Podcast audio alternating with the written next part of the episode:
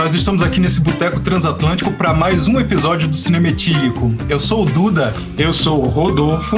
Eu sou o Paulinho. E eu a Manu. E o filme que a gente vai discutir no episódio de hoje é o Nomadland, que também teve o seu título traduzido como Sobrevivendo na América. E a sinopse do filme é: após o colapso econômico de uma cidade empresarial na zona rural de Nevada, Fern faz as malas com sua van e parte na estrada explorando uma vida fora da sociedade convencional como uma nômade moderna. O filme foi dirigido pela Chloe Zhao.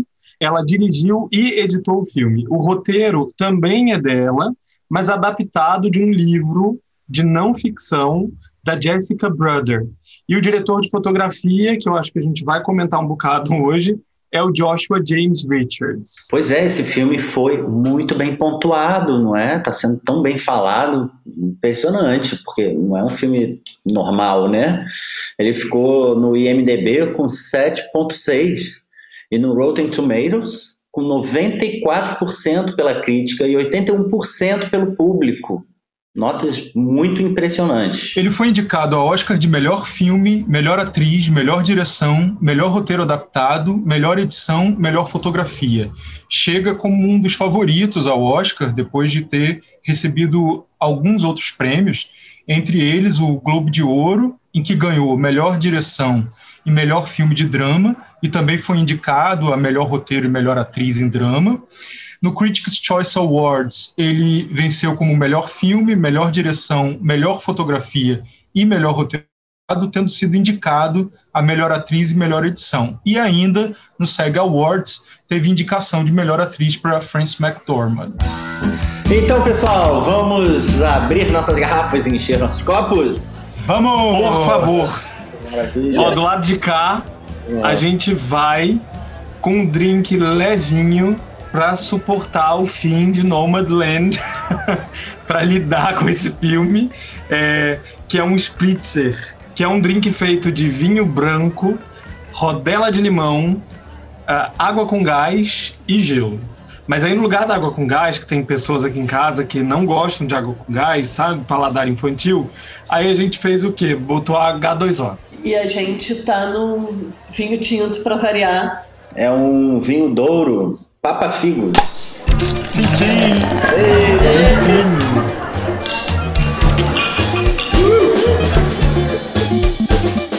Gente, uma coisa que eu acho que é importante a gente falar, a opção que nós fizemos e que nós comentamos lá no, no episódio 00 aqui do Cinema Etílico, né?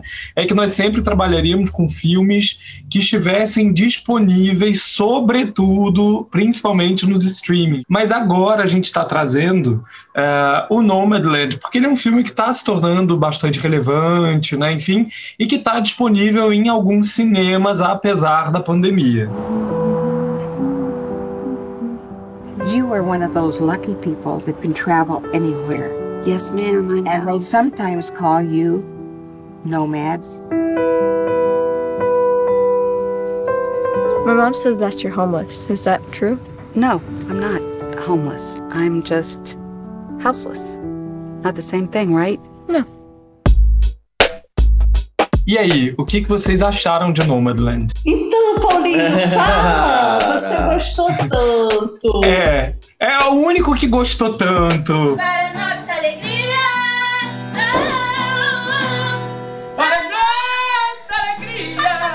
assim, eu sei que vocês gostam também de filmes esquisitos. A gente tem um gosto esquisito.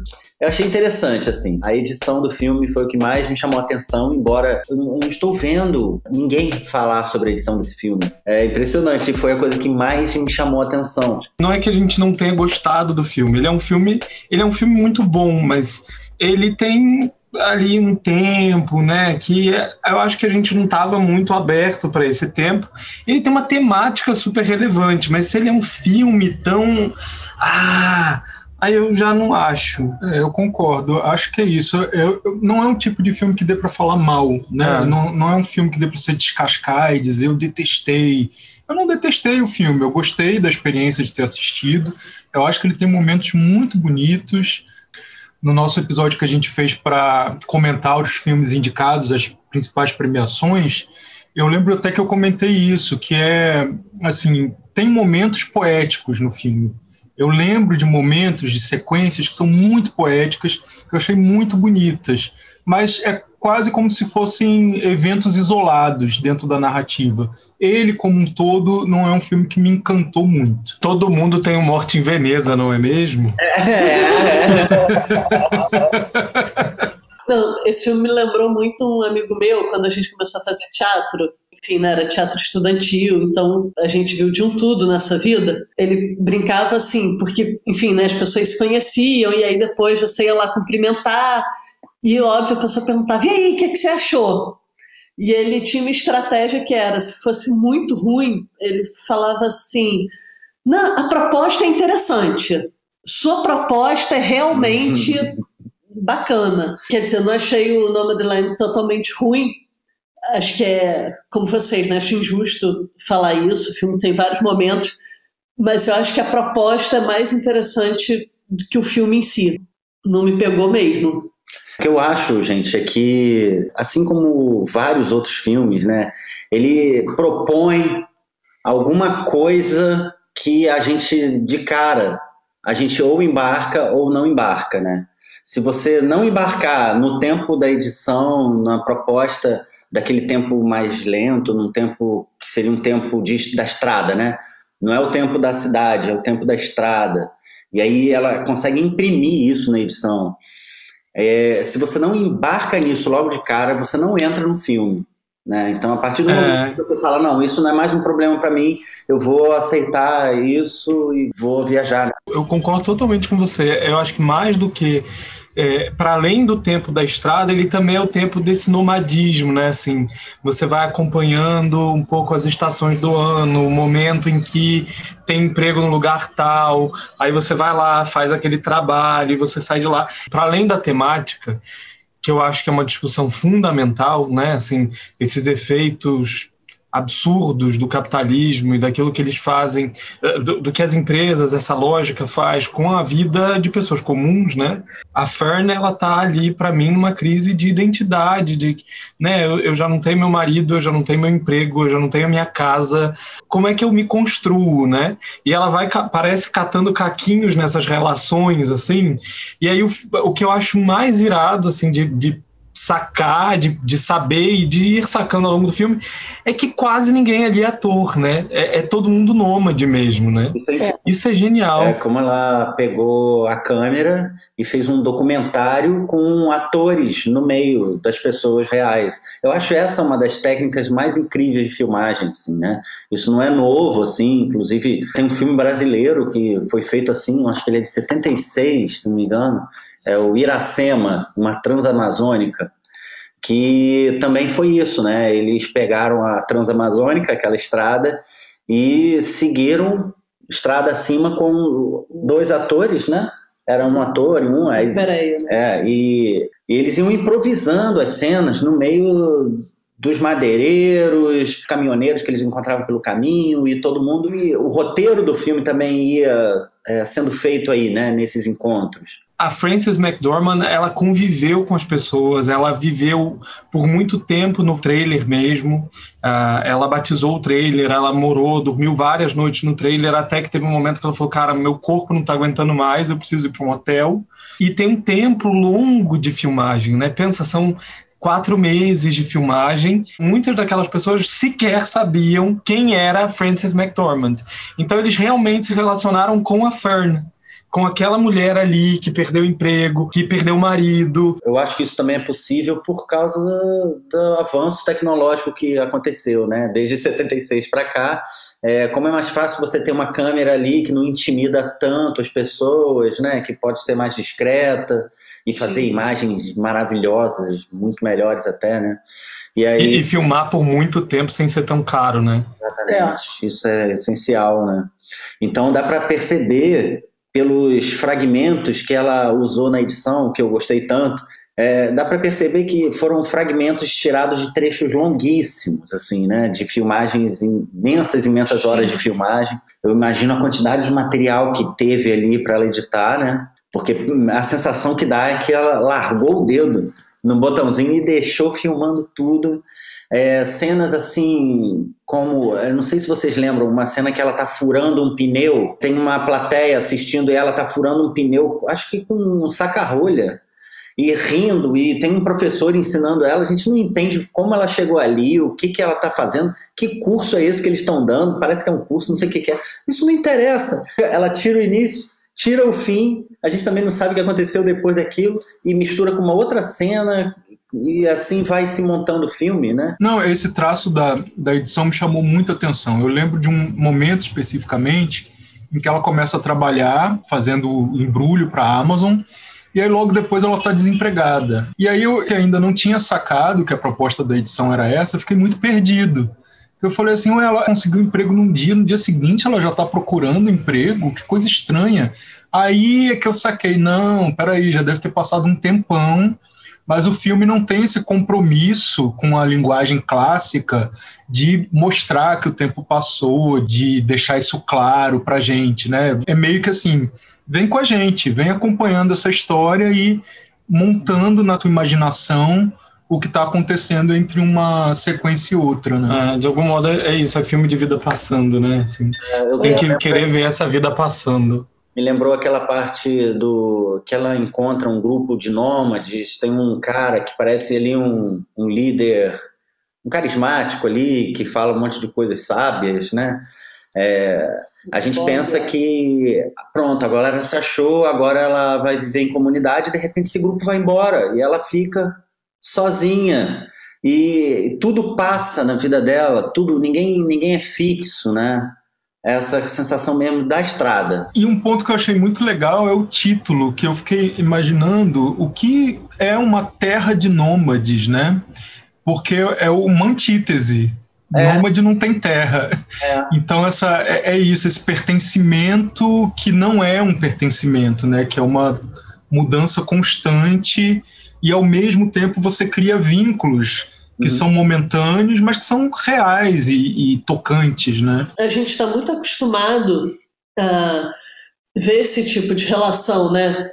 Com a estrada e esses vínculos que se constroem e se desfazem, mas são transformadores, enfim. Em filmes com jovens, né? Isso. Assim, é ah. é quase uma marca de juventude.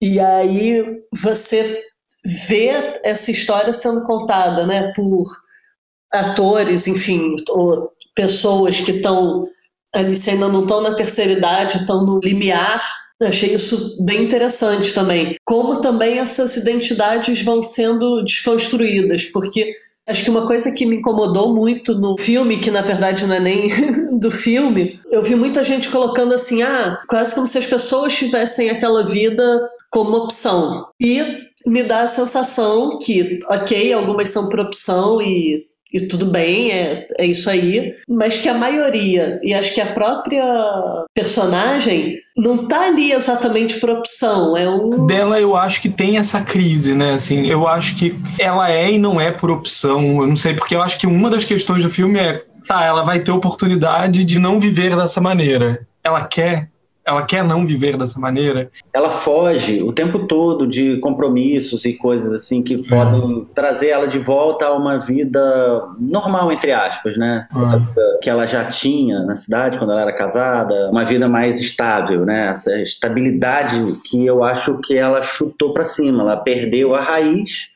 e aí viveu como uma folha ao vento, né? É, no caso dela, eu acho que é por opção. Eu acho que é mais por opção, né? Porque do roteiro dá algumas dicas de que ela teria a possibilidade, inclusive por conta dos laços familiares, né, da irmã, que fala: você tem um lugar aqui. Ela é uma professora, eu entendi que ela poderia conseguir outro emprego como professora. E eu acho que ali, no caso, tem a ver com uma crise pessoal mesmo, de não se ver nessa situação, de não se identificar com essa vida. Isso fica muito claro na, na casa da irmã. Quando ela vai aquela casa de classe média clássica dos Estados Unidos, subúrbio, aquela coisa bem clássica mesmo, né? Chega lá, tem lá o churrasco na família, aquela conversa, ela olhando para casa, ela falando, gente, como ela é mesmo um elemento que não combina com aquele lugar. É, não tem como ela ir pra essa vida, né? E também a cena do namorado dela, namorado não, do crush ali dela, né? Que Que é o, que é o outro ator, né? Poxa, crush, por que não me nota como eu queria que você me desse bola? Ele também chama ela pra morar lá, diz, olha, tem uma casa aqui que você pode ficar, a casinha, tipo, ela também foge disso. Qual é o sentido dela ficar ali, entendeu? Porque depois a irmã, na hora da despedida, né? A irmã fala, tipo, ah, você foi embora, você tinha 17 anos, 19. É, eu acho que a gente não viveu isso, né? E aí eu entendo, para mim isso é a relevância e é o que faz o filme mais interessante. É pensar nessa lógica que é a pessoa dá a vida dela para um projeto, né? Ela vai ficar numa cidadezinha que se constrói a partir de uma fábrica. É, é, uma história real, né? Assim, eles só mudaram os nomes, mas, mas é isso. E aí a fábrica fale, você dá aula para os filhos dos funcionários da fábrica, seu marido trabalha na fábrica, a sua casa é da fábrica, e aí a fábrica fecha, ela te dá cinco meses para ir embora, antes disso seu marido já morre. E aí, é, como é que eu reinvisto nessa proposta de sociedade, né? Assim, como é que eu reinvisto nessa vida? Aí a irmã convida para essa vida, tipo, vem cá, vai dar certo. Cara, já deu certo, mas dá tudo errado, sabe? Um dos elementos que é curioso, né, já que o filme é baseado num livro de não ficção, né, que documenta uma dada realidade, ele não usa essa cidade efetivamente como pano de fundo, ele se inspira nessa cidade, mas ele é baseado numa situação em que uma cidade surgida em função de uma empresa se vê fechando com a falência dessa empresa, de tal modo que o CEP, o CEP, veja bem, foi encerrado. Então, nem sequer como enviar carta para aquele lugar era mais possível, porque ele deixou de existir.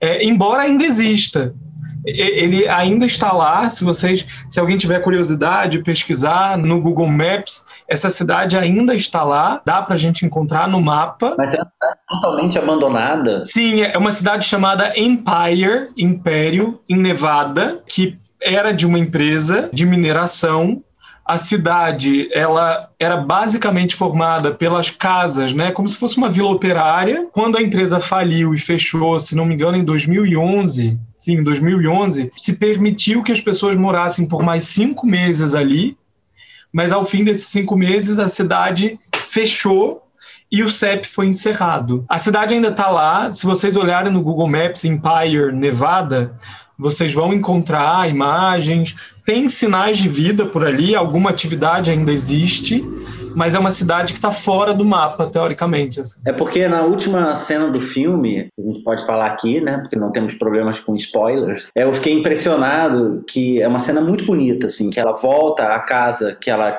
tinha com o marido, com a vida dela, ela revisita esse lugar e tá tudo ali empoeirado e ela vai entrando nos quartos e relembrando, né? A gente vê isso pela, pela expressão da atriz, né?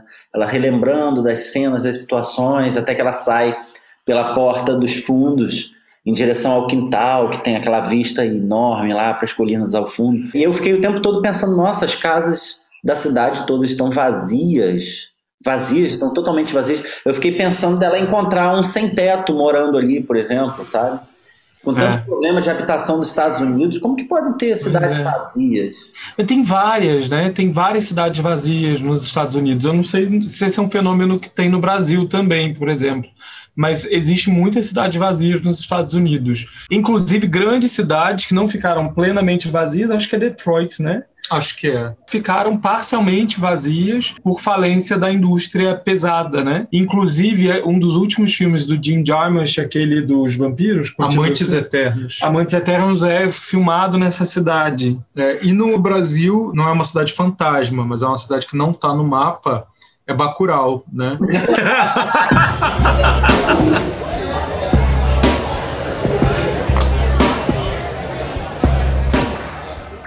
Tem esse livro novo do Fernando Gastal de Castro, que é muito bom, eu, eu recomendo, que é a Subjetividade Sem Valor, em que ele analisa os efeitos das mudanças do capitalismo, da lógica de produção sobre a subjetividade. Né? Para mim, o, o, filme é isso na vida de uma mulher, pegando só o finalzinho, mas acho que dá para entender muita coisa do antes, né? mesmo que não esteja ali. Esse projeto de captura, de vem cá, olha, ter uma casa é legal, ter o seu lugar é legal, poder ter posses é legal. Aquela cena do prato, que é a única coisa que restou da família dela, né?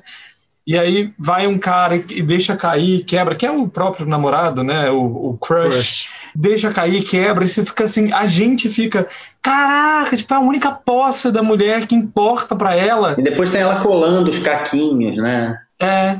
Tentando colar, é, construir aquele passado. Uma cena que eu gosto muito, que tá no trailer, inclusive, é, foi um dos motivos para me convencer a assistir ao filme, que é quando ela reencontra uma ex-aluna a família com a ex-aluna numa, numa loja e tal. A ex-aluna pergunta, né, por que, que ela é homeless, por que, que ela é sem teto. E aí ela fala: Eu não sou homeless, eu sou houseless.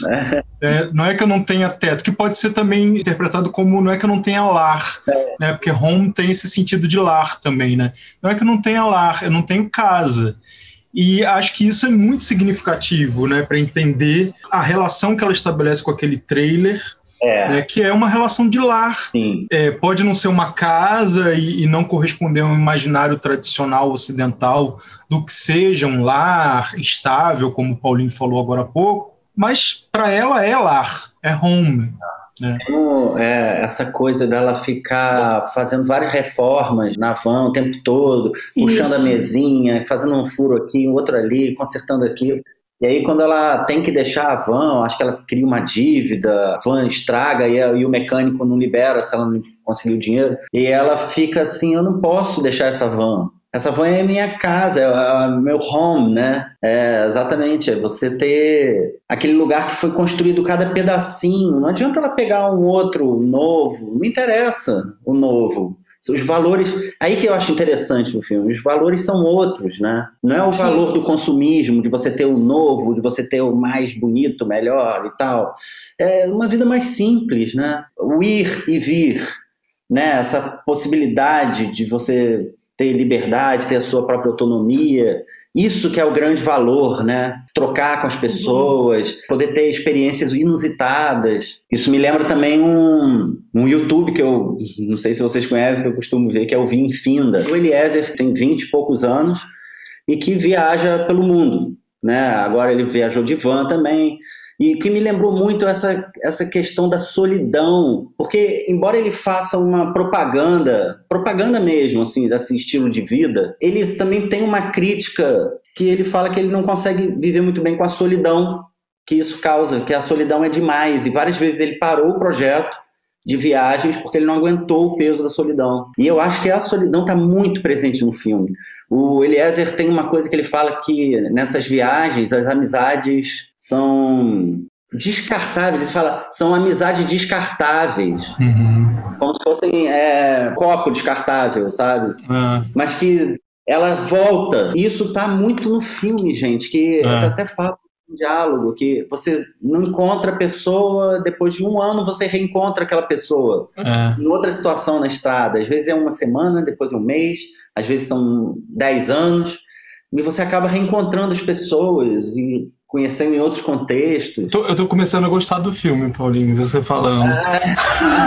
É, é não, mas é, é, bonito esse movimento mesmo, né? Assim, é de é. você vai no momento dessa trajetória, você reencontra, né? E parece que tem muito a ver com poeira, o elemento do filme, assim, poeira, poeira da estrada, poeira dessa mistura da terra com o ar, né? Me surpreendi, mas aí fiquei lembrando do, do nosso primeiro episódio que eu aprendi uma coisa com o Paulinho, que acho que vale para edição, e vale para a trilha sonora, né? Que você falou do seu professor e que a boa trilha é que não aparece. Não me chamou a atenção a edição, porque para mim é um filme que eu tô vendo a vida dessa mulher e aí não aparece a edição, sabe? A minha sensação foi essa.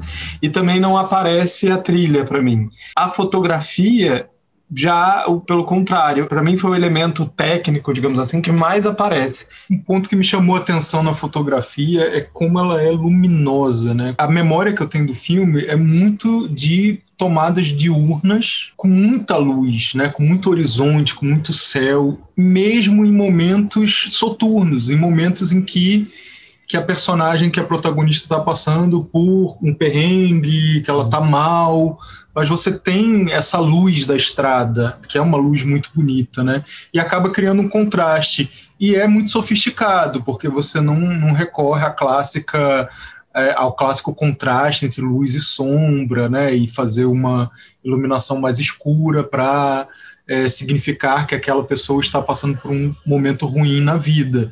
É isso, a gente passa por momentos ruins mesmo com a luz bonita, né?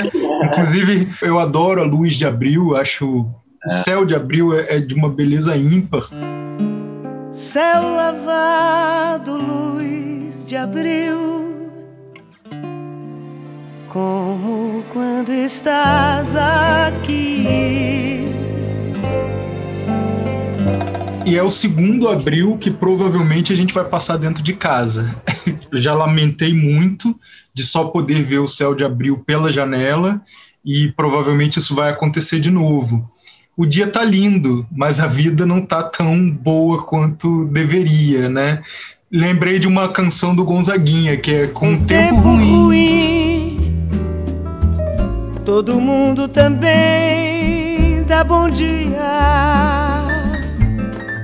Eu lembro do filme mais com cenas à noite. Engraçado, mas é isso. Para mim tem a cena à noite, esse contraste do horizonte, um céu lindo. É. É, e mesmo essas cenas à noite, não sei, a lembrança que eu tenho é à noite, mas ainda assim é muito céu, tem sempre coisas claras, assim, né? Uma coisa que eu me lembro muito é o elemento terra, sabe? Parece que foi uma coisa bem pensada na direção, assim, não, o filme de terra é pedra. Vários momentos tem a coisa da pedra. Não sei se vocês notaram isso, sabe? Tanto uhum. na, na fotografia. É muito desértico, né? Pedra. Quando ela vai numa exposição, numa, numa, acho que é um parque. É um parque de pedras, né? Assim, deve ser uma formação geológica do lugar linda, esquisita, e ela se perde ali no meio das pedras e tal, ela se solta do grupo e vai andando. Tem também ela que ela vende pedras. É mais um desses momentos que aparece sem explicação, que ela já está trabalhando numa venda de pedras, né? Aí ela está lá entendendo sobre as pedras. Tem um amigo também que coleciona pedras. Então essa, o elemento terra, né? Está muito ali. É, é coisa da estrada mesmo, né? Que eu acho é, é poeira, né? Coisa do, do ar também, quando eles têm um curso de astronomia, vocês lembram? Que eles começam a ver os planetas e é, é o ar e a terra ao mesmo tempo. Gente, é barato esses símbolos, sabe? Isso, isso é muito legal. É que eu fiquei assim, é isso, né? O cara que tá ali nômade, ele não é um uma pessoa que não tem estudo, que não deu certo na vida, né? Assim, nesse sentido tradicional, ele, ele correu atrás, ele estudou, aí o cara tá lá dando aula de astronomia. É, tá numa outra. Enfim, né, num outro estilo de vida, assim, numa outra onda. De fato, qual é o espaço, né, que as pessoas vão ter, e acho que é, é uma possibilidade de recriar relações e interesses e redescobrir um espaço, assim, uma possibilidade de espaço no mundo, né? Eu vejo, eu vejo que é tentar redescobrir uma outra forma de viver a vida, né? Que não englobe o que é vendido pra gente, né, do mundo capitalista, assim, do que a gente tem que fazer na vida. Então, é procurar uma outra vida, uma outra vivência.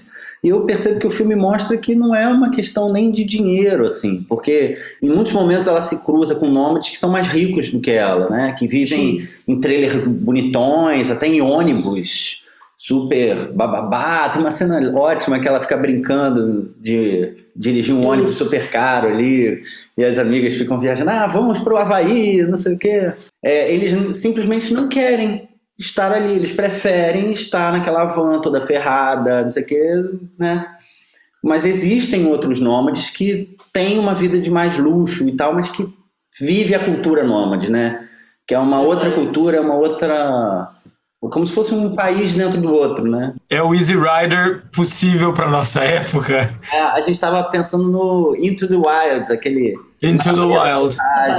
Sim, ah. sim. É, eu lembrei também, já pensando mais nos personagens, personagens entre aspas, né? Mas nesses personagens que não estão ali por opção, né? Que eram os que a Manu estava pensando originalmente, né? Porque não tem só gente que optou ser nômade, tem pessoas que precisaram se tornar nômades.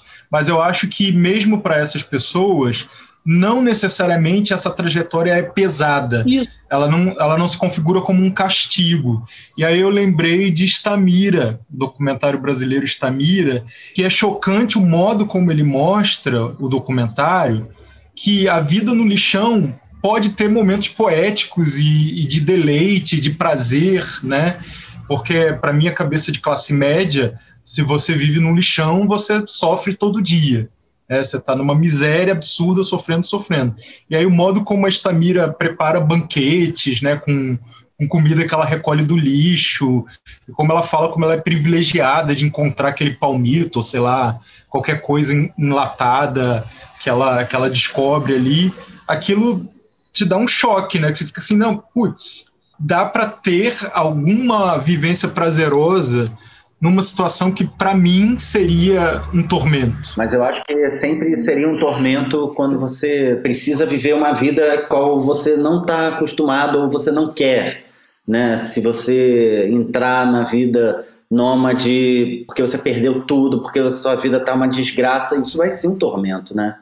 Da mesma forma que se essa personagem tivesse que voltar para casa da irmã dela, né? Voltar a ter uma vida estável de classe média, seria um tormento para ela da mesma forma, né? Acho que a gente está transitando entre dois polos algo como um estilo de vida meio easy rider, meio, né? e o outro polo que é uma vida que se impõe a partir das necessidades, né? E eu acho que é interessante, eu estou ouvindo, pensando a partir do que vocês estão falando, e o, o Spritzer também ajuda a fazer isso, não é mesmo? que a cabeça já está aqui mais... É que o filme consegue habitar esse entre, né? Nunca é nem 100% pô, é um estilo de vida, que legal, as pessoas se divertem, e nem é 100% mundo cão, tipo, É. é, é isso, né? É habitar esse lugar que não é gostoso, mas não é péssimo, não é poético, mas também não, não falta poesia. Isso ela consegue construir muito bem, né? Que é a vida mesmo. Que é a vida, exatamente. Que Seja lá. Né? Fala assim, é um daqueles filmes de ver a vida passando, né? A pessoa vivendo. É, é, é isso, né? É, é bem isso mesmo, até pela forma como foi filmado, né? De você fi- filmar a vida passando, né? E ter ali uns atores para criar alguma linha narrativa, mas o que está sendo mostrado é o que está além da história dos atores, né? Mas interessante, quando a Manu fala é a vida mesmo, eu fui para um, uma outra direção, é, que eu fiquei pensando, mesmo nós que temos vidas estáveis, né, temos casa, emprego, a vida também é um pouco nômade, né? A vida em si, não que a gente seja nômade, a gente tem lugar fixo para morar, mas a vida é nômade, porque é, a gente não pode ter muita certeza de nada, né? É, por exemplo, a amizade com vocês, para mim, sempre foi alguma coisa que ia. Quer dizer, não que a amizade tenha acabado, pelo contrário, ela continua forte. Mas o modo como ela se desenvolve, para mim, ia ser a gente sempre junto, envelhecendo junto na mesma cidade, as crianças crescendo com a gente, vendo o tempo todo. E aí, de repente, vocês fazem uma opção de vida que para nós é, é- é- gera um nomadismo no- na nossa biografia, né? Tipo, caramba, como é que como é você acha que tá muito terapêutico? Não, Ele me olhou com uma cara meio de censura, tipo, você vai querer não, é tocar que o nesse Duda, assunto o Duda mesmo? tá muito triste, assim. Você tá comentando uns negócios que são muito pesados. Meu mundo caiu e me fez ficar assim. A outra a gente tá quase chorando com você falando do Gonzaguinha. Aí agora é a nossa biografia. Avisar. Ai, me dá mais um spritzer. É, pega um copo aí, gente. Mas vocês, vocês entenderam o que eu quis dizer? Assim, que é, é isso, é, a, a nossa amizade permanece firme, mas de uma maneira que há dois anos, três anos, sei lá, era inesperada, era imprevisível, sabe? É. Então é isso, a, a vida é um pouco nômade, né? Totalmente. A vida é totalmente nômade, né? É. Tem, Isso é, veja bem, é a premissa básica do existencialismo. É, doutor. É, desculpa. Não só o Sartre, né, mas as filosofias da existência vão falar isso, né? A vida é abertura, é indeterminação, é falta de definição, mas que a gente sempre busca definir. É isso, né? Nomadland é, é a humanidade, é Nomadland. O capitalismo produz uma Nomadland um espaço entre, tem muitos sentidos mesmo para Nomadland, né? Tudo resultado dessa taça. Do Spritzer, que eu vou lá encher. Peraí. Gente, e a direção de arte? O que, que vocês acharam? O que eu notei que a direção de arte teve um trabalho, gente, porque todas as cenas, se vocês repararem, todas as cenas estão cheias de objeto. Não tem um quadro que está limpinho, sem nada, clean. Não existe clean nesse filme. É tudo entulhado, todo todo fundo de cena. São vários objetos, várias coisas, não importa onde ela esteja. Tá sempre com muita coisa, com muito objeto. Vocês notaram isso? E eu acho que isso dá um clima também para aquela né, por onde ela está circulando. É uma, uma paisagem norte-americana que a gente não vê com muita frequência, né, ou pelo menos não vê dessa maneira, sem muita direção de arte no sentido tradicional. né, porque é isso, é uma profusão de objetos que dá um, uma confusão naquela paisagem, né, e ao mesmo tempo que você entende, você entende aquele lugar, né? Consegue fazer comparações com lugares aqui do Brasil, que são é. também atulhados de informações visuais. Um ponto que me chamou muito a atenção foi, que a gente até já comentou um pouquinho aqui, né? Foi o trailer, a van em que, que a protagonista mora, que é uma parceria da, da direção de arte com a própria atriz, porque os objetos são objetos que ela escolheu, né, que ela selecionou e que tinham a ver com a trajetória dela, da atriz, e que ela empresta a personagem que ela está construindo. Então, nesse momento, ela está trabalhando um pouco também como diretora de arte, né? Ela está criando junto. E aí, a partir desse ponto, né, eu queria comentar com vocês um pouco a atuação da, da Frances McDormand, porque um ponto que eu acho interessante é ela ter topado experimentar viver uma vida nômade, numa espécie de laboratório que é já a produção do filme, não é um laboratório que precede o filme, já é a atuação. Mas algo que me chamou a atenção, que foi um ponto que o Rô comentou no início do episódio, é que num determinado momento ela desiste. É, desiste de, de fazer esse laboratório e a afirmação dela, a declaração, foi de que ela rendia mais não estando exausta do que estando exausta. Né? Então ela rendia mais atuando como uma mulher cansada do que de fato sendo uma mulher cansada. E isso traz para a atuação um questionamento que eu acho muito instigante, que é justamente o, o ofício de atuar. Né? Quanto às vezes não sentir pode ser mais verdadeiro do que sentir. Dizer, ela cansada era só uma atriz cansada. Né? E ela descansada pode ser uma personagem cansada. Isso é ótimo essa discussão, é ótimo. Não é? E isso cria um ponto de divisão entre os atores e os não atores. É. Que os não atores, de fato, estão vivendo, né? É aquele momento de vida, aquela situação, enquanto que para ela não tem esse afastamento que é necessário, né? Ah, então. Eu, eu acho a atuação dela em Três Anúncios para um Crime muito mais impactante do que aqui. Mas ouvindo vocês e tomando Spritzer, eu tô revendo o filme na minha cabeça e realmente é genial, né? Porque é muito difícil você ser só uma pessoa, né? Assim, ser realmente tão naturalista, assim. É.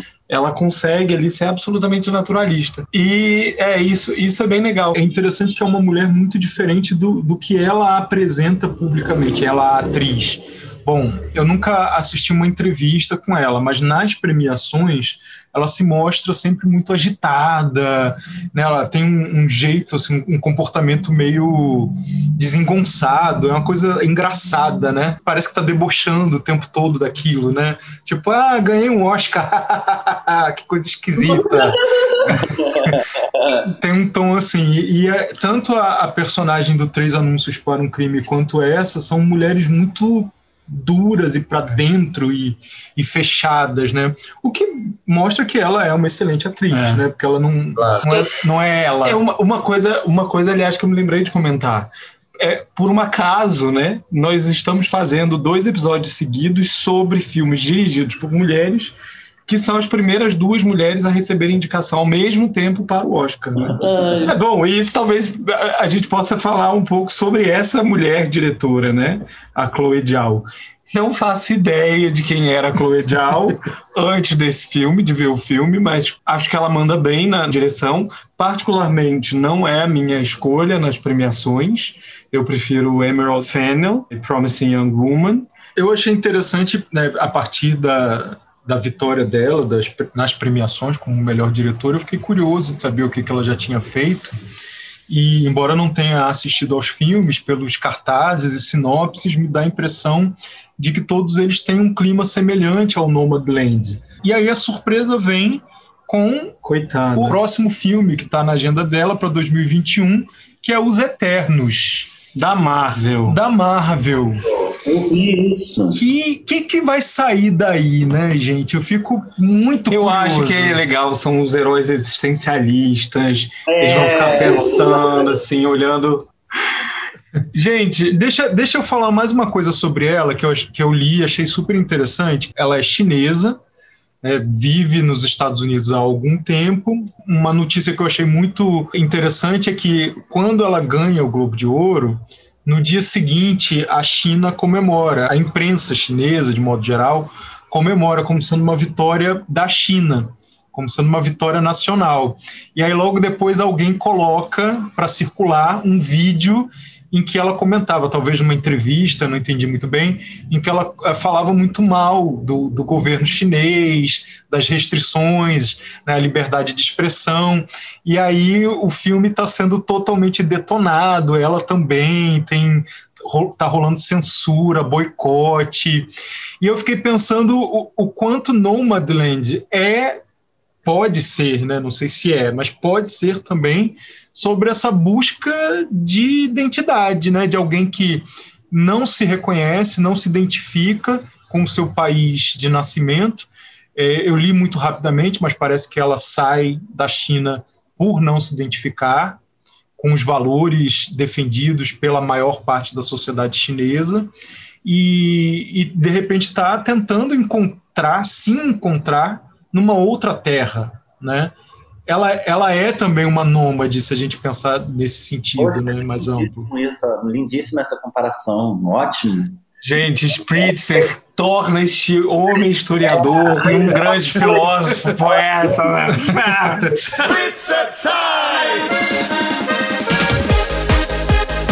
E som? Som, trilha sonora, o que, que vocês sacaram?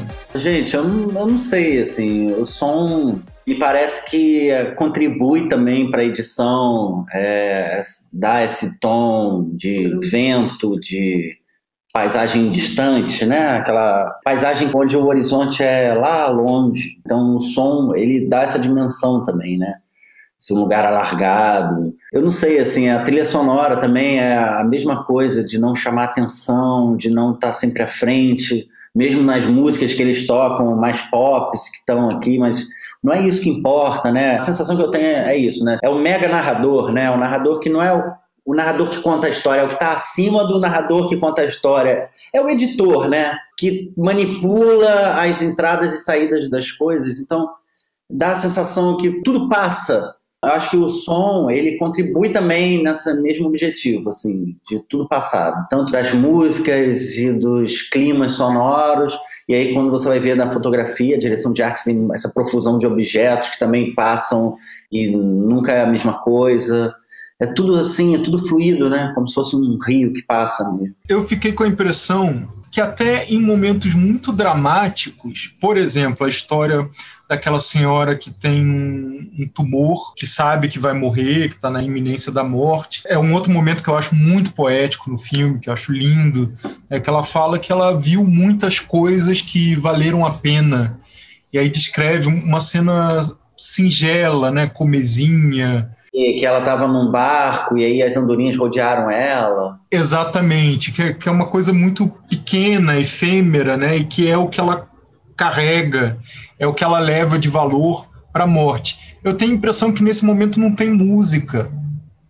é impressão, o, o, que me parece muito sofisticado, porque é um momento muito poético uhum. em que um filme tradicional colocaria ali uma música de fundo. É, pra... Ela não usa essas artimanhas, esses artifícios. Exato, para dar aquela uhum. base emocional para a cena, né? E eu acho que isso deixa a edição ainda mais brilhante, né? Quando ela não usa esses recursos tão óbvios assim o que, que ela faz, qual a mágica que ela faz na edição para que isso transmita emoção, da mesma forma, né, nos leve a pensamentos existencialistas e tudo, sem estar tá ali manipulando e usando os mesmos códigos e linguagens que a gente já conhece, né, desde os anos 20 do século passado.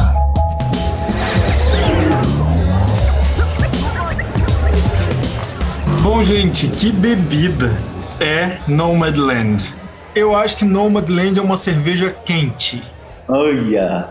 É muito comum em filmes estadunidenses e europeus também a gente é, ver o personagem comprar cerveja quente, né? Tá, tá naquele pack ainda, tira a cerveja do pack, abre e bebe. Para nós brasileiros, ou pelo menos para a maioria dos brasileiros, isso é angustiante. Porque a gente fica assim, isso é horrível, não pode beber, tem que colocar na geladeira, tem que estar estupidamente gelada para você ter prazer.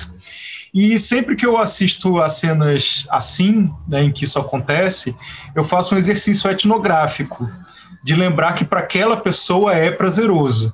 É terrível para mim, mas para aquela pessoa é prazeroso. Então a minha relação com o filme é essa: seria terrível ter esta vida nômade. Eu não conseguiria mas pode ser uma vida que dá prazer para aqueles personagens, para aquelas pessoas, tentar entender o motivo do outro de abrir uma cerveja quente. Gente, eu vou sempre trazer Spritzer para esse podcast. é, que essa pessoa fica inspirada, é um negócio. tá bom, tá bom. É. Eu, eu diria que é uma Cuba Libre, que embora não tenha nada a ver com Cuba, é, efetivamente, é, é um drink que me faz pensar nessa crítica ao modo de vida capitalista, né? E uma coisa que eu fiquei pensando com essas últimas coisas que vocês disseram sobre a diretora, né, Eduardo Paulinho, mesmo que outras formas políticas tenham dado errado, como é o caso da China, como é o caso dos Estados Unidos, né? E aí a Chloe Zhao tá aí nesse entre. Que bom que a gente vai tentando, né? Assim, que bom que a gente teve outras experiências. Então, por outras experiências que não sejam capitalísticas é. e que a gente possa, né? Boa. Então, para mim, o Nomadland é uma cachaça de chambu. De repente, tem uma moda que todo mundo vira e fala assim: é incrível, é incrível, você precisa experimentar. Aí você vai lá, experimenta no início, ok, depois de um tempo você fala por que, que eu ainda tô aqui, por que, que eu ainda tô sentindo isso.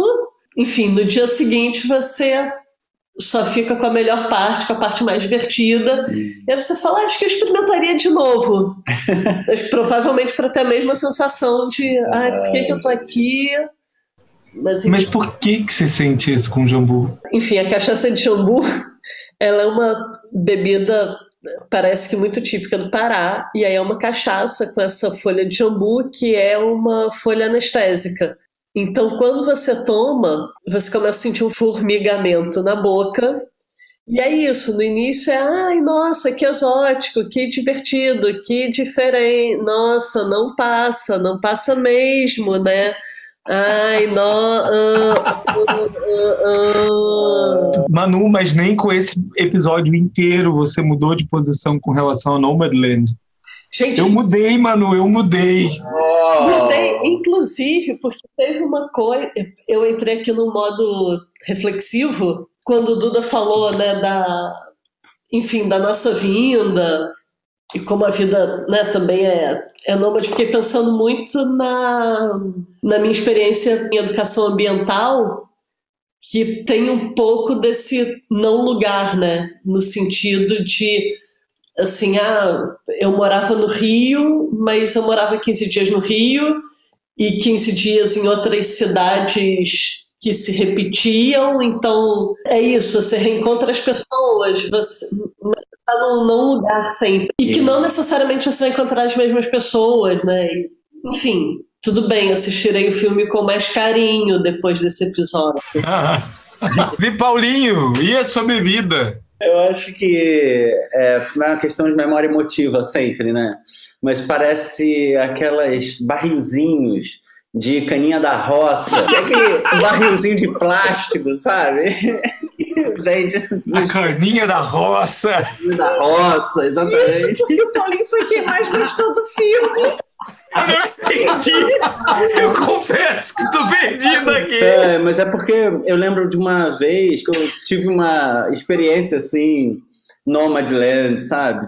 Peguei ônibus é, de, de linha e fui parar. Eu morava em Cabo Frio, fui parar em Saquarema. Eu fiquei sozinho, aí comprei, não tinha dinheiro, não tinha nada, comprei uma, um barrilzinho desse e fiquei conversando com os pescadores que jogavam a rede ali em cima da ponte, Saquarema. Enfim, esse clima meio ébrio, né?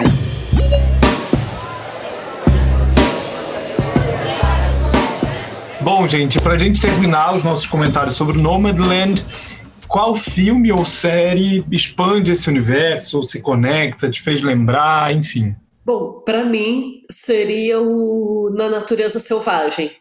Acho que tem, enfim, né, alguns pontos em comum, alguns pontos que se tocam, essa questão de não se encaixar nessa sociedade, de buscar outras alternativas, de busca de uma vida mais enfim, ligada à essência, né, à natureza. Apesar de serem dois personagens bem diversos, assim, o filme me remeteu ao Na Natureza Selvagem. É como, para mim, é como se fosse o Na Natureza Selvagem parte 2, né? Na Natureza Selvagem dá para ver nas plataformas digitais. Tem o, no Telecine e no Now para comprar, mas também várias outras para alugar. Assim. Vale a pena ver, é um filmão, né? Aqui tem Netflix. Aí tem, aqui não. É, que doido, né? Aqui no Brasil não tem.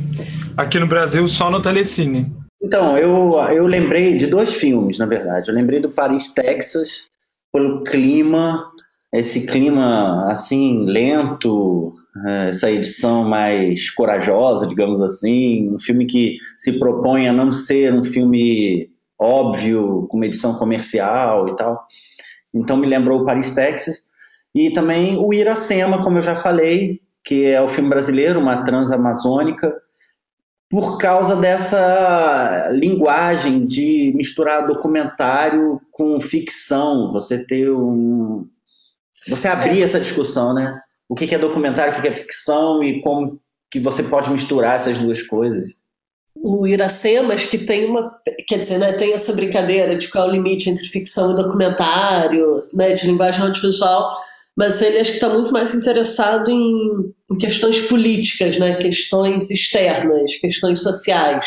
Né? O tempo todo o filme é pontuado, né? a vida desses personagens é pontuada por essas questões, mas ainda assim são narrativas mais próprias. Né? São mais internas, né? Internas, é isso. O Nomadland está mais voltado para dentro. dentro. Né? O Iracema é mais uma questão política, mas isso tem a ver também com a época 1976, quando o filme foi produzido, Iracema e tal. Mesmo assim, eu acho que é uma indicação, acho que é uma boa. Né? Ah. Assim. Eu, eu, eu vi aqui, Iracema não está em plataforma de streaming, mas provavelmente tem no YouTube. O Paris, Texas dá para ver no Look e no Mubi. Eu lembrei de Viajo Porque Preciso, Volto Porque Te Amo, do Carinha Ainuz e do Marcelo Gomes, de 2009 muito por conta dessa pegada Iracema, uma transamazônica. Acho que a proposta do filme é bem parecida, de ter atores que vão para a estrada e interagem com personagens reais. E acho que um ponto interessante do Viagem Porque Preciso, Volto Porque Te Amo é que os personagens que mais chamam a atenção são os que foram encontrados no, no caminho, na viagem do filme e não os construídos. Talvez isso seja um contraponto a Nomadland, que é um pouco mais equilibrado, é, que os personagens que ela encontra na estrada são tão interessantes quanto ela. Mas aqui não, acho que é quase como se os atores fossem um canal para que a gente consiga entrar em contato com essas pessoas tão instigantes que eles encontram na estrada. E Viajo Porque Preciso, Volto Porque Te Amo dá para ver na Apple TV e no Google Play, mas só pagando. A galera tem que pagar um extra, um aluguelzinho. Mas deve ter no YouTube por aí. Para mim, o Nomadland me faz lembrar desses filmes de ver a vida acontecendo. Me incomoda quando o filme de ver a vida acontecendo fala de uma vida mal resolvida, tipo Morte em Veneza, mas quando ele é gostoso de acompanhar, Nomadland eu não acho ruim de acompanhar, eu acho gostoso, mas eu acho mais gostoso a vida de uma mulher do Stéphane Brisé, de 2016. É um filme de época, se passa no século XIX e é um, baseado num romance de formação de uma mulher no fim da adolescência se tornando uma adulta, vivendo o peso da condição de ser mulher naquela época, mas é gostoso de acompanhar. É isso, você está acompanhando uma vida. Acho que tem tudo a ver com Nomadland. E agora a gente tem o prazer de estar gravando esse episódio, já tendo lançado os primeiros, né? E aí a gente teve os nossos primeiros ouvintes! Obrigado, pessoal! Uhul! Muito obrigado! A gente está em todas as redes sociais como arroba cinemetílico segue a gente lá e o nosso e-mail é cinemetílico@gmail.com, tudo junto, cinemetílico. Não é cinema etílico não, é cinemetílico. E aí a gente gostaria de agradecer os nossos primeiros ouvintes e comentadores. A gente vai sempre trazer os comentários de vocês, assim. Então, comentem, ou a gente vai falar quem comentou, ou a gente vai comentar um comentário, enfim. A gente quer agradecer então a Renata Pinto. Ei!